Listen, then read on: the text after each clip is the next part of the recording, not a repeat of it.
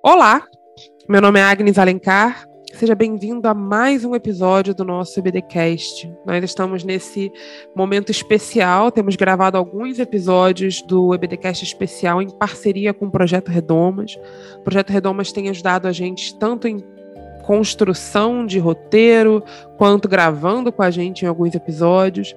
Se você gosta do nosso podcast, você pode nos apoiar nas nossas redes sociais, nos seguindo em todas elas.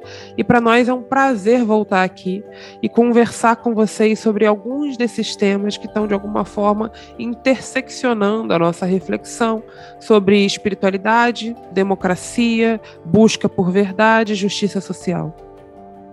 Nós já tivemos alguns episódios dessa série. É, falamos sobre autoridades, falamos sobre governo, falamos sobre impostos, justiça. E hoje nós vamos conversar um pouquinho sobre o que a Bíblia nos ensina sobre perseguição. Para essa conversa, nós convidamos uma pessoa muito especial que está vindo ao nosso podcast pela primeira vez. Nós já admiramos, conhecemos o trabalho dela. Para a gente é sempre um prazer, vocês sabem, compartilhar com vocês, nossos ouvintes, pessoas que a gente já acompanha e já admira.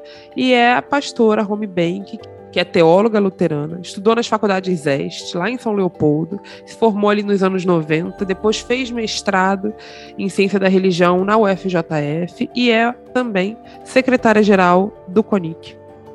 Para nós é um prazer ter ela aqui com a gente e nós vamos conversar um pouquinho hoje sobre perseguição, partindo de um ponto bíblico muito famoso, muito célebre, que é a história de Estevão. Vamos juntos? Então, para quem não conhece a história de Estevão, a história de Estevão está lá em Atos 7.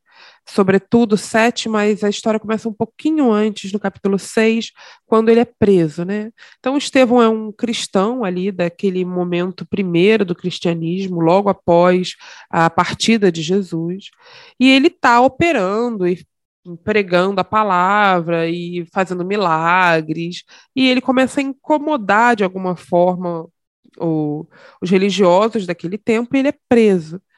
E o capítulo 7 é um capítulo longo com o discurso de Estevão. E é um discurso interessante, que eu não vou ler todo, mas que eu te incentivo a ler em casa, em que o sumo sacerdote pergunta as coisas para Estevão do, do, que ele está falando e por que ele está falando dessas coisas. E o discurso de Estevão é uma construção muito bem embasada no Primeiro Testamento. E ele vai citando várias questões é, do, do que acontece, da história do povo de Israel. Então, ele cita o que acontece é, em Êxodo, ele vai citando o que os profetas dizem, e ele encerra o seu discurso dizendo que quando ele está pregando esse Jesus, ele está pregando esse Jesus porque ele acredita profundamente que esse é o homem de que os profetas falaram, que ele é a consumação dessa história.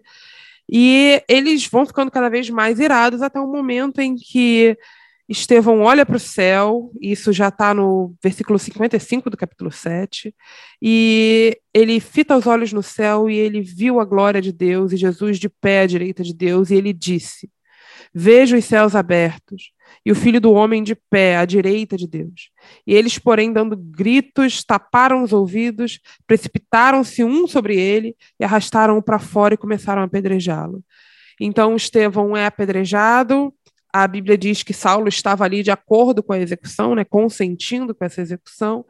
E essa história acaba acaba chegando até nós como uma história trágica de um homem que ao defender os seus princípios, ao defender o pensamento de Jesus, ao defender o evangelho de Jesus, ele é morto pelos religiosos ali que não de, de alguma forma não concordavam com aquele pensamento.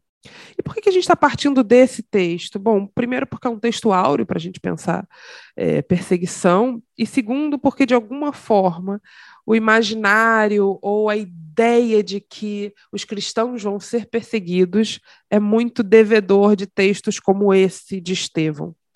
E a gente está falando de um contexto, é importante a gente sempre recortar o nosso contexto, que é um contexto brasileiro.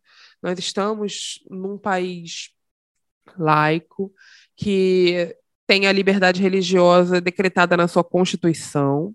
Então, nós não estamos falando de um contexto onde cristãos são de fato perseguidos, esses países existem, mas não é esse o nosso contexto. Nós vamos falar do nosso contexto no Brasil. E aí, a partir disso, a gente vai pensar um pouquinho sobre o que a Bíblia nos ensina sobre perseguição. Perseguição é um tema que aparece não só aqui em Atos, mas aparece quando Jesus fala nos evangelhos, aparece no Antigo Testamento, quando os profetas são perseguidos por causa da palavra de Deus. E aí a gente vai conversar um pouquinho, e nesse sentido, quero dar as boas-vindas à pastora Rome e convidá-la para trocar conosco. Olá a todos, todos que estão acompanhando esse programa. É um prazer estar aqui compartilhando e refletindo sobre esse texto recém-apresentado pela Agnes e tenho certeza que vai ser um momento de conversa bastante frutífero para todos e todas nós. Pastora, quando a gente pensa em perseguição, essa temática, de alguma forma, pelo menos para mim, eu cresci na igreja, isso fazia parte da nossa conversa, nossa EBD. Se a gente não está sendo perseguido, aparentemente a gente está vivendo o cristianismo errado. Como é que, como é que funciona isso? Será que a gente ainda pensa dessa forma? Será que isso vale para todos os lugares ou será que não? Ou será que essa perseguição ela se apresenta de formas diferentes e não é sempre da forma como a gente imagina ou aprende? O que, que você pode dizer para a gente sobre isso? Então, uh, perseguição é um tema bem interessante mesmo para a gente refletir porque perseguição tem muita relação também com a ideia do martírio, né, que fez bastante parte da trajetória, da história das comunidades cristãs primitivas. Então, primeiro, a gente precisa olhar para o contexto histórico. Por que é que aquelas comunidades primeiras, como, por exemplo, a gente ouviu agora há pouco com Estevão, né? Por que, que pessoas como Estevão eram perseguidas e martirizadas? Né? Estevão é um, um caso clássico de martírio, ou seja, ele foi tão fiel, tão fiel à palavra de Deus, ao Evangelho, que essa fidelidade teve como consequência o martírio de Estevão. Ele morreu por causa da palavra de Deus, ou por causa do testemunho que ele estava dando sobre Jesus Cristo. Só que o contexto histórico em que Estevão viveu, uh, o apóstolo Paulo viveu e muitas outras dessas figuras, ele era um contexto marcado pelo domínio do Império Romano. E naquela, naquele período, naquela época, a, a igreja que estava no poder, a igreja não, a religião que estava no poder, que, que era o judaísmo, ela tinha uma aliança com o Estado romano. E por que, que ela fazia essa aliança? Porque esses sumos sacerdotes, eles também ficavam, eles tinham um papel muito forte de controle do povo, de controle da população. Então, eles, na verdade, eles faziam um serviço uh, que o Império Romano queria que eles fizessem, né? Quer dizer, o Império Romano não impedia uh, os judeus ali naquele contexto de professar sua fé, mas, em troca, exigia que fosse obediente ao Império Romano. E esses sumos sacerdotes, uh, que também não eram todos os sacerdotes, né? eram aqueles sacerdotes que estavam no poder, que tinham uma relação direta com o Império Romano.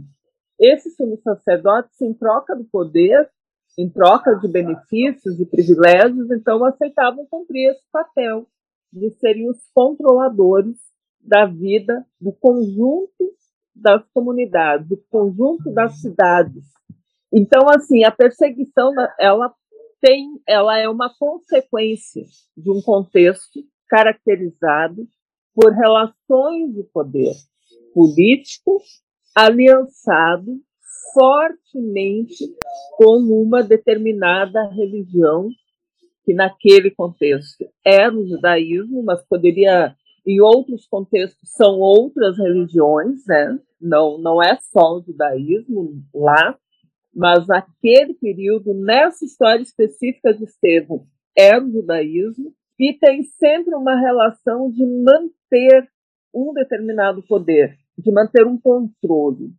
E na história de Estevão que a gente faz, ele questiona isso.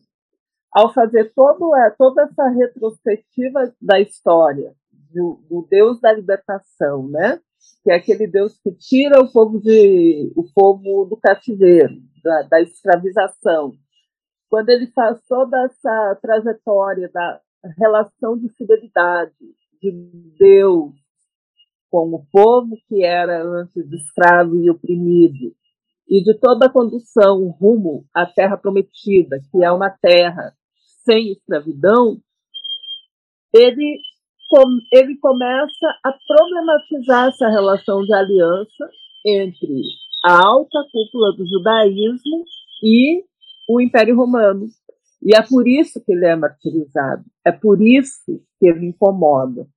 Ele não é martirizado só porque ele estava ali pregando a palavra, falando sobre Jesus Cristo. Ele é martirizado porque ele problematiza a aliança entre religião e império, entre templo e império. Então, a gente precisa olhar muito para isso. Agora, eu, para ser cristã, preciso ser martirizada? Não, Tomara Porque que não. Aí... Por quê? Porque aí a gente tem uma teologia que faz muito parte da tradição da, da, da igreja, principalmente das igrejas evangélicas, que é a teologia da graça. Então, assim, eu não vou mostrar a minha, eu não preciso provar a minha fidelidade para Deus, porque é Deus que é fiel com a gente, e a gente, em resposta a essa fidelidade, vai, vai, vai tentar fazer o bem da melhor forma possível. Né? Que bem fazer o bem de uma forma super, super perfeita, a gente nunca vai conseguir porque a gente é humano. Então, Deus, com a sua teologia, com a sua graça, com a sua bondade infinita, ele não vai exigir sacrifício da gente ele não vai exigir perseguição, ele não vai exigir que a gente seja martirizado. Por quê? Porque a gente não é salvo e salva pelas obras. A gente é salva pela graça e pelo amor de Deus. Agora, é óbvio que sempre que a gente uh, problematiza, sempre que a gente questiona relações de poder, as consequências elas podem vir. Então, em algumas situações, sim. Inclusive, aqui no Brasil, a gente já viu, e tem muitas histórias né, de pessoas que foram mortas por causa da sua fidelidade à palavra. Então, vou citar um exemplo bem conhecido, assim, mais recente, que é o caso da irmã Dorothy. A irmã Dorothy uh, tinha esse compromisso fiel com o evangelho, com a defesa do povo pobre, de, de defender que o povo pobre deveria ter direito à terra. Em função disso, ela incomodou, e a consequência dessa fidelidade, dessa, desse compromisso da irmã Dorothy com a palavra foi a morte. Mas uh, isso são casos muito específicos que acontecem, né? Isso não está no nosso dia a dia. E a gente, para ser fiel não necessari a Deus, não necessariamente precisa ser martirizada. Não, maravilhoso isso que você está trazendo para a gente, e eu vou pegar alguns elementos para a gente conversar, um, aprofundar um pouquinho, sobretudo essa crítica de Estevão a essa aliança entre a religião, no caso o judaísmo e o império, me lembra um pouco também alguns dos motivos pelos quais Jesus é perseguido e como ele está numa posição também, no caso Jesus, de criticar certas alianças, de criticar os ganhos injustos por vezes de alguns sacerdotes em nome do, em cima dos, dos pobres, em cima da espiritualidade das pessoas, e como o próprio Jesus também é morto dentro dessa, dessa lógica de aliança entre Estado e os religiosos, e, e me faz né, pensar quantas coisas terríveis o ser humano não é capaz também em nome de Deus.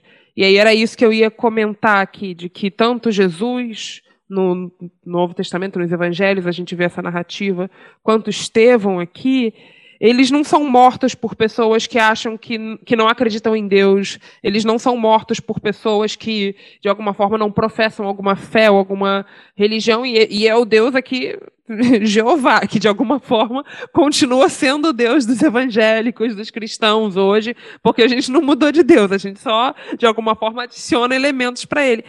E, e aí, esse mesmo Deus, Jeová, é a crença nesse Deus que move, que eles façam isso em nome desse Deus, e me faz pensar quantas coisas terríveis, às vezes, nós somos capazes, como, como espécie, em nome desse Deus.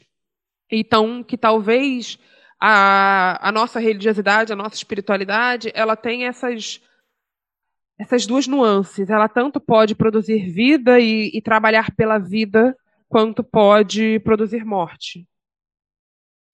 Exatamente. A religião é algo muito ambíguo, né? Ela tem essas duas faces, né? Uma é essa é, é aquela fé uh, que a gente tem num Deus libertador, ou num sagrado, né? Porque assim eu acho muito interessante, porque na verdade Deus não tem nome, Deus não tem gênero, Deus uh, é mistério. Então, a nós seres humanos é tão difícil uh, compreender Deus.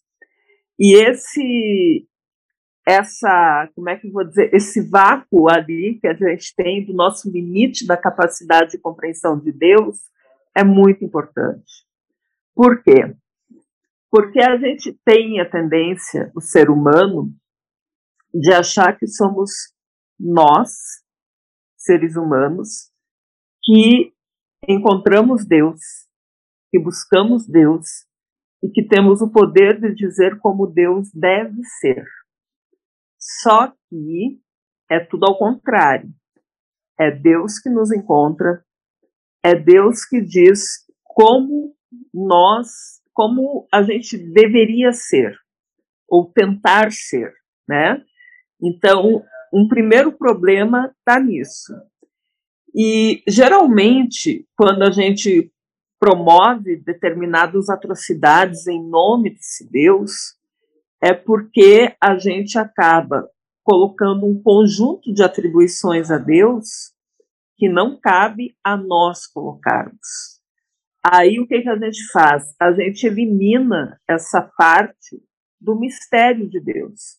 E tem uma parte de Deus que a gente não alcança. Eu não consigo dizer exatamente como é Deus, eu só consigo dizer algumas características. Deus é amor, Deus é bondade, Deus é justo, Deus é fiel. Isso eu consigo dizer.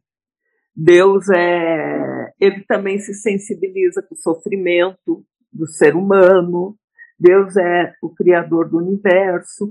Essas características de Deus eu conheço. Mas aí, uh, sempre que a gente vincula religião e poder, a gente tenta transformar Deus numa.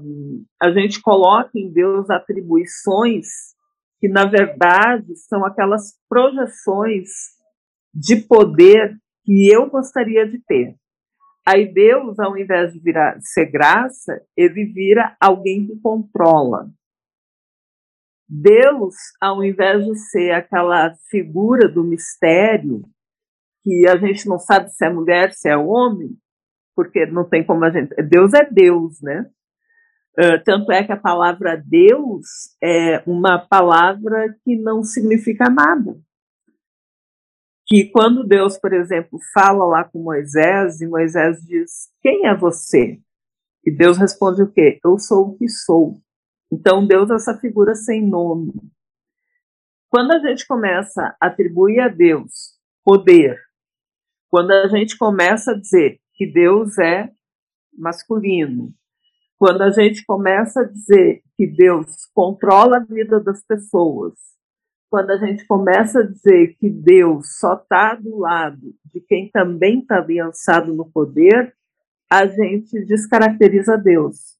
E tudo isso faz com que a, a gente comece a justificar uma série de violências e diz, ah, essa violência eu provoquei em nome de Deus.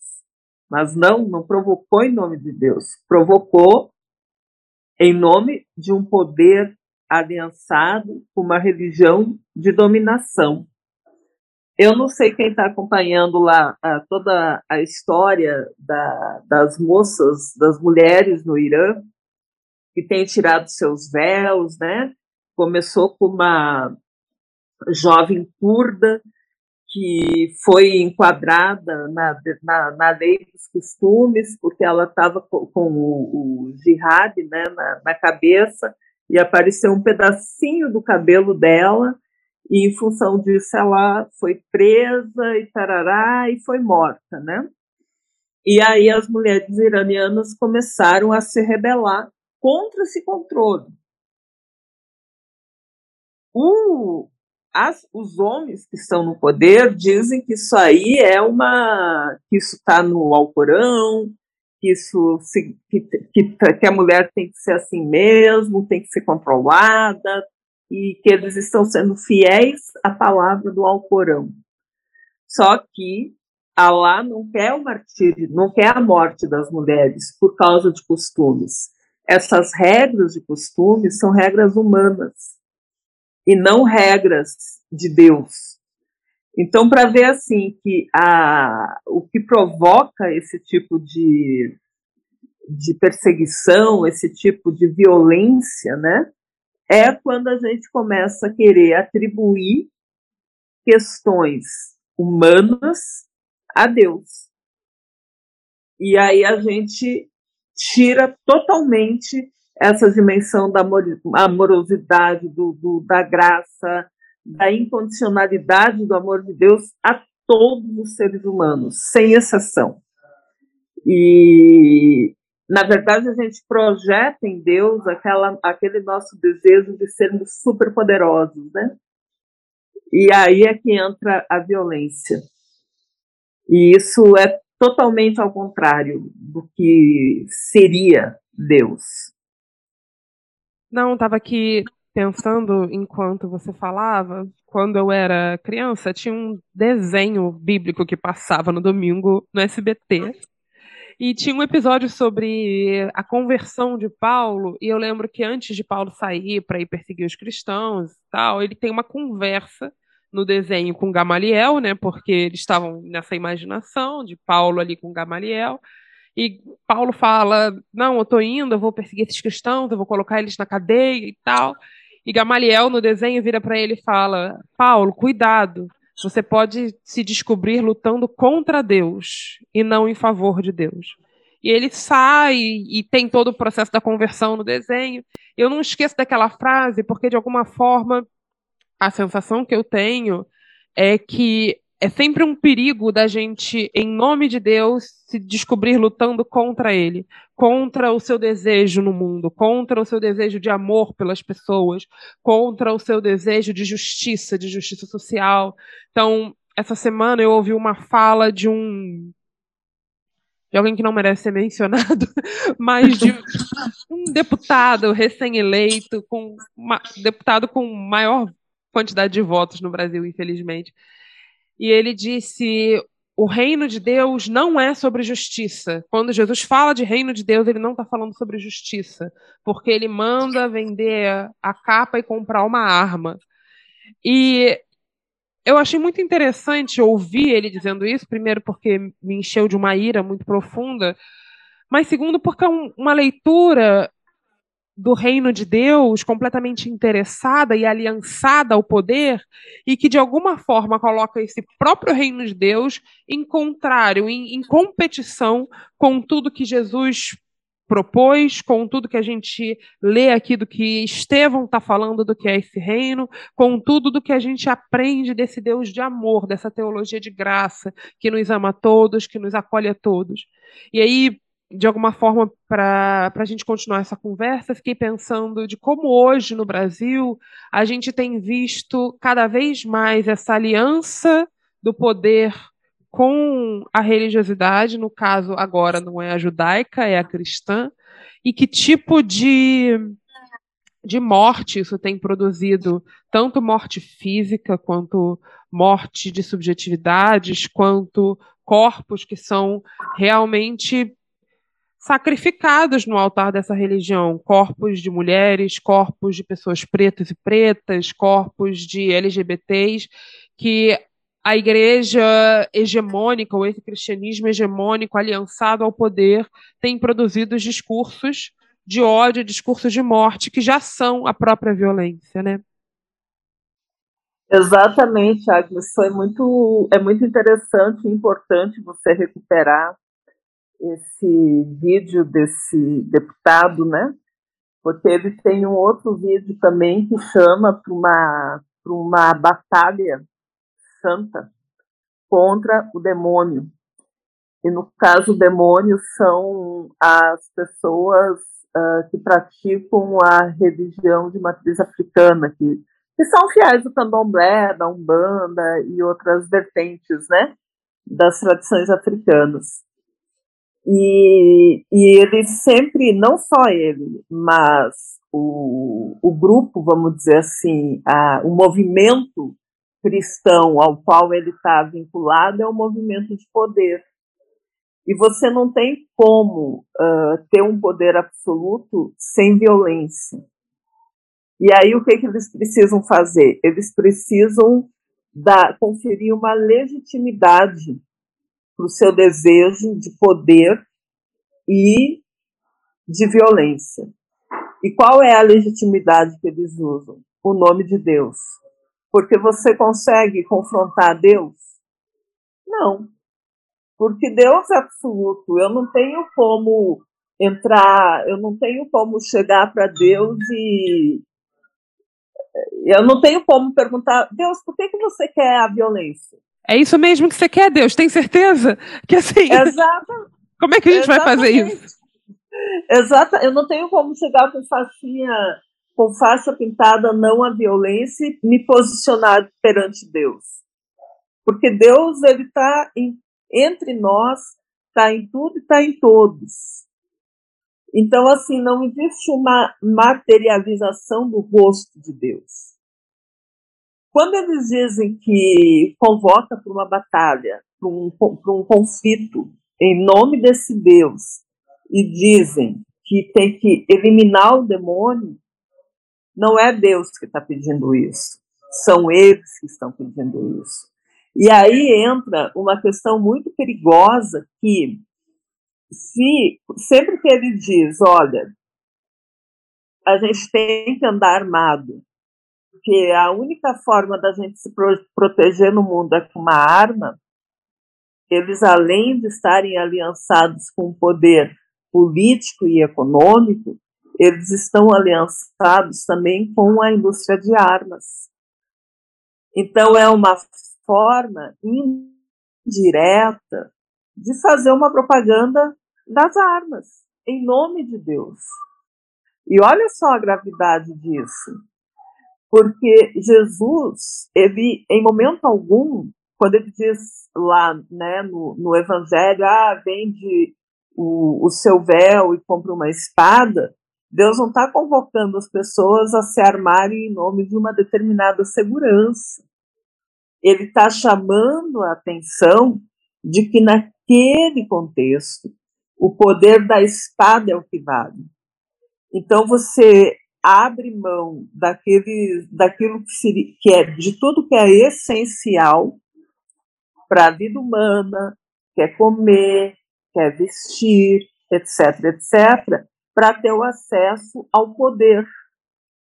E o poder ali é representado pela espada. Deus nunca mandou a gente comprar, a Jesus nunca mandou a gente comprar armas.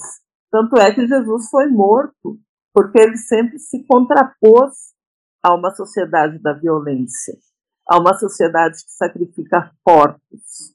Jesus não aceitou isso. E porque se Jesus fosse a favor das armas, a favor das espadas, ele certamente não teria morrido na cruz. É uma questão tão lógica isso. É tão fácil entender isso, entendeu? E, e aí, assim, uh, a gente entra num, aqui no Brasil, eu acho que esse, com esse cristianismo hegemônico, com esse cristianismo aliançado ao poder político, aliançado ao poder econômico e aliançado à indústria de armas, a gente está entrando num caminho muito perigoso, porque a gente está distorcendo a tradição de fé em Jesus Cristo para estar em lugares de poder. E, e, isso é totalmente contrário da nossa, da nossa fé cristã. É porque sempre que eu faço essa aliança com o poder, eu perco a minha capacidade de amar. Porque eu transformo o mundo todo em um inimigo a ser combatido. E olha só que difícil que é viver num mundo assim, em que qualquer um, qualquer uma de nós, daqui a pouco, pode ser considerado inimigo. Se você defende a justiça, se você é contra esse tipo de aliança entre política, economia e indústria de armas.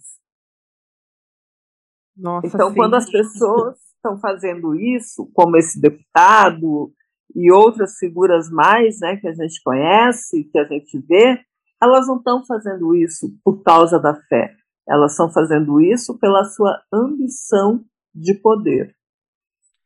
Nossa, sim, sim. Perfeito, perfeita colocação. E eu fico Fiquei aqui pensando e sentindo também, né, que cada voz que se levanta contra essa aliança, não importa em que lugar esteja ou nem qual é o pensamento que nós temos visto, é cada vez mais e mais irmãos nossos, cristãos, sendo perseguidos não pelo Estado, não por outras religiões, mas pelos próprios cristãos que têm rechaçado é, irmãos por causa de escolha política, que têm rechaçado irmãos porque eles estão se negando a usar os púlpitos como espaço de propagação dessa política de morte.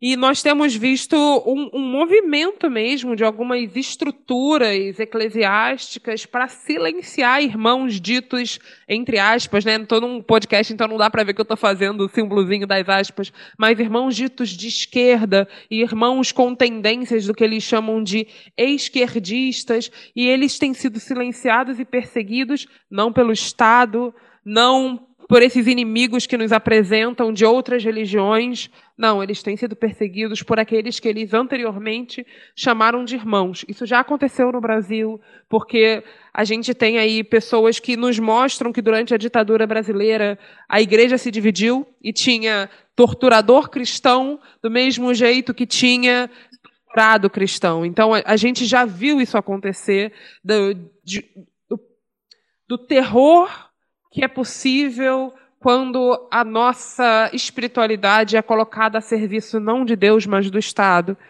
E se a gente pudesse talvez encerrar com uma palavra de esperança sobre essa perseguição que se vive hoje, que não é a que contam para vocês. Quando você ouve por aí no discurso hegemônico ah, que os cristãos estão sendo perseguidos, a gente não vai mais poder dizer o que a gente pensa, os pastores vão ser forçados a fazer isso ou fazer aquilo, isso é mentira. O que tem acontecido hoje é a gente ver irmãos sendo mortos porque se você pode levar um tiro dentro da igreja por defender que o seu pastor não deve falar de política no púlpito, então nós estamos vendo mortes de pessoas. E não são, não estão sendo perseguidos fora da igreja, eles estão sendo perseguidos dentro da igreja. As pessoas têm perdido o seu direito de exercer o, a, a, comunhão, no caso dos evangélicos, a ceia, mas outros lugares de comungar mesmo.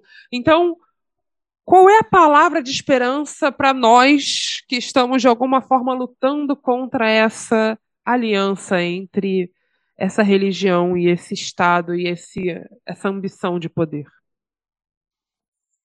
Então, é, gostei muito dessa, dessa tua fala, e me ocorreu o seguinte, que as igrejas hoje são transformadas em campos de batalha. E isso é péssimo. Isso é contra o sacramento do batismo e isso é contra o sacramento da Eucaristia, da Santa Ceia, né, da, da comunhão. Por quê? Tanto a Eucaristia quanto a comunhão, quanto comungar, eles são dádivas, são graça que Deus coloca para nós. Então, para começar, nenhum sacerdote, nenhum padre, nenhum pastor, nenhuma pastora, nenhum bispo, nenhuma bispo, ninguém pode impedir alguém de comungar. Amém. Ninguém pode impedir alguém de ser batizada. Por quê? Porque é Deus que diz que a gente pode comungar, que a gente pode ser batizado. Isso é para todos. Não tem regra humana que diz: olha, o teu cabelo é muito claro, muito escuro. Então você não pode receber a comunhão. Não, Deus não disse, Deus simplesmente disse fazer isso em memória de mim. Ele não disse você que é branca, você que é alta, você que tem cabelo claro, venha comungar em memória de mim. Ele disse fazer isso em memória de mim. Então, quem impede uh, uma, quem impede grupos ou pessoas que criticam essa relação de aliança entre igreja e poder, se ah, você não pode comungar porque você é comunista. O que é ser comunista? Primeiro, Ninguém chama, por exemplo, dizem: você não pode comungar porque você é feminista. Você não pode comungar porque você é comunista. Você não pode comungar porque você é mãe solteira. Você não pode comungar. Aonde está escrito que todas essas regras são condições para eu comungar? Em lugar nenhum. Essas são regras humanas então, assim, nesse contexto de tanto conflito, de tanto desejo de controle, de tanta, de tanto quadradinho dentro da igreja, a minha palavra de esperança é dizer o seguinte: não é isso que Deus falou, não é isso que Deus disse. E, e se não é o que Deus disse, então significa que quando a gente diz, olha, eu tenho esse pensamento, eu estou num movimento pelos direitos humanos, eu estou no movimento de defesa da justiça ambiental, eu estou no movimento contra o uso de veneno nos alimentos, eu tenho o direito de estar nesses movimentos. Deus aceita que eu esteja nesses movimentos. E não é o poder de um padre, de uma pastora, de um pastor, não é um poder religioso que pode me impedir de estar nesses lugares. E, e isso é interessante, por quê? Porque tem uma dimensão que, que geralmente dizem que a gente a gente está num momento tão difícil no Brasil que tem o risco de nós perdermos a nossa liberdade. Olha, essa frase dita recorrentemente por uma dessas figuras, né, aliançadas entre poder econômico, poder político, indústria de armas, é uma frase falsa. Porque nós somos livres para fazer o bem. Então, se nós somos livres para fazer o bem, vamos seguir ao lado da justiça.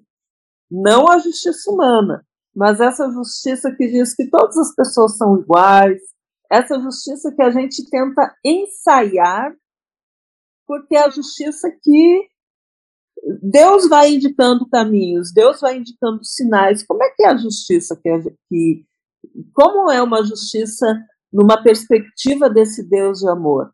É uma justiça onde todas as pessoas comem, é uma justiça onde todas as mulheres podem se sentir seguras, é uma justiça onde as pessoas negras não vão ser impactadas pelo racismo. Essa é a justiça. Então, essa é a esperança. Somos livres em Deus para fazer o bem. E a gente precisa ficar nesse caminho. Amém. Amém. Pastora, muito obrigada pelo seu tempo, por ter aceitado conversar com a gente e por vir construir essa aula aqui conosco. Eu que agradeço, Agnes. Foi um momento muito gostoso de partilha e quero dizer para as pessoas que estão ouvindo, né, para que comecem assim a prestar atenção nessas nessas ambiguidades, vamos dizer assim, dentro da igreja, né? Quando tem proibição demais, eu sempre digo tem alguma coisa que está errada. Quando tem proibição demais em nome de Deus, desconfie. Desconfie porque não alguém está querendo dizer coisas em nome de Deus.